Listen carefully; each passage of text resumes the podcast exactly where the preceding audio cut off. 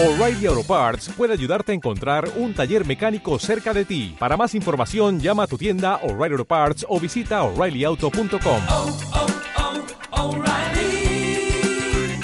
oh, Parts.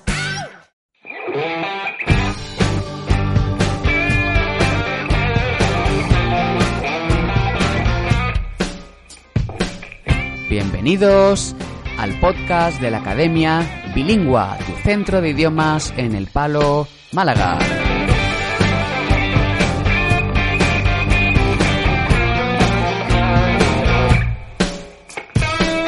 Ya que estamos una vez más comentando los contenidos de nuestro blog, el blog de la Academia Bilingua, en el que en caso no hemos hablado de vocabulario, en concreto hemos visto cómo se utiliza y qué significa la expresión to no avail en inglés.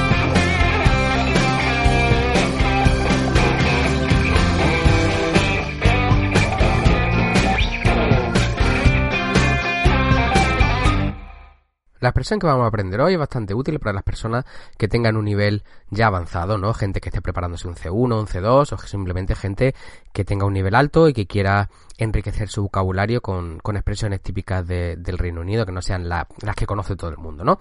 Vamos a empezar hablando de cuándo se utiliza eh, la expresión to no avail y qué es lo que significa. En primer lugar, comentar que lo más habitual casi siempre cuando utilizamos, la expresión to no avail, lo utilizamos precedida de la palabra but. Es decir, que casi siempre vamos a decir but to no avail.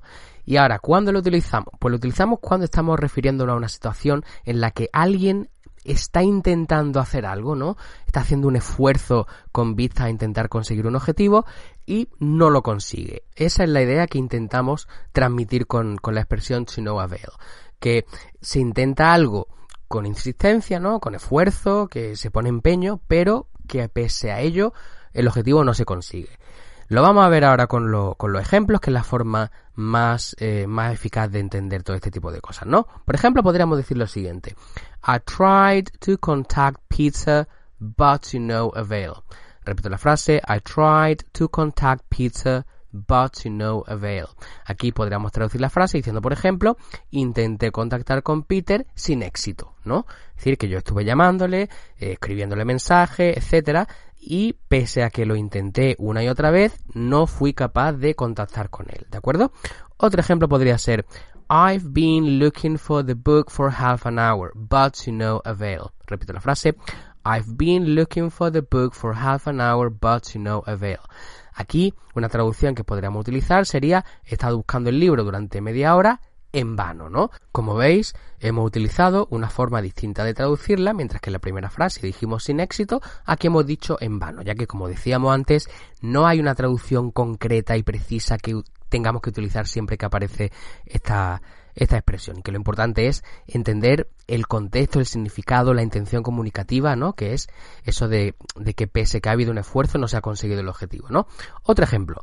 When my parents said I couldn't go to the concert, I complained, but to no avail. Repito la frase.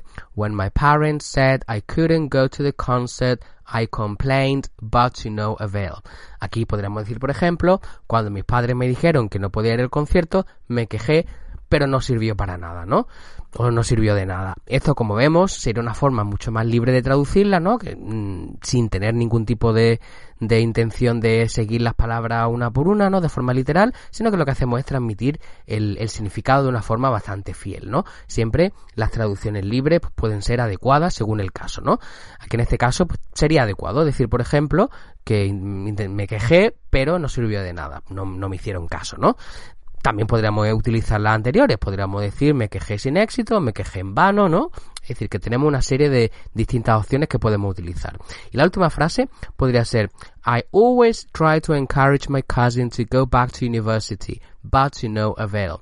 Repito la frase I always try to encourage my cousin to go back to university, but to no avail. Es decir, que aquí lo que estaremos diciendo es que siempre intento animar o convencer a mi primo para que vuelva a la universidad, pero es para nada, ¿no?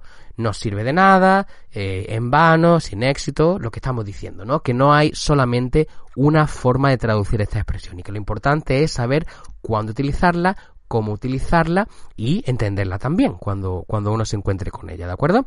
Bueno, pues esperamos que haya resultado de utilidad para cualquier tipo de consulta sobre nuestros cursos. Ya sabéis que estamos en nuestro correo electrónico bilingua.bilingua.es. Tenemos nuestro perfil de Facebook, nuestro perfil de Twitter, arroba bilingua Málaga, nuestra página de Instagram, arroba academia barra baja bilingua.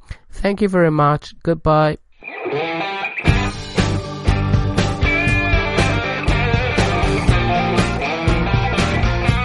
Este podcast utiliza música con licencia Creative Commons. El título de la canción es Two Men Blues 2 de Stefan Kartenberg.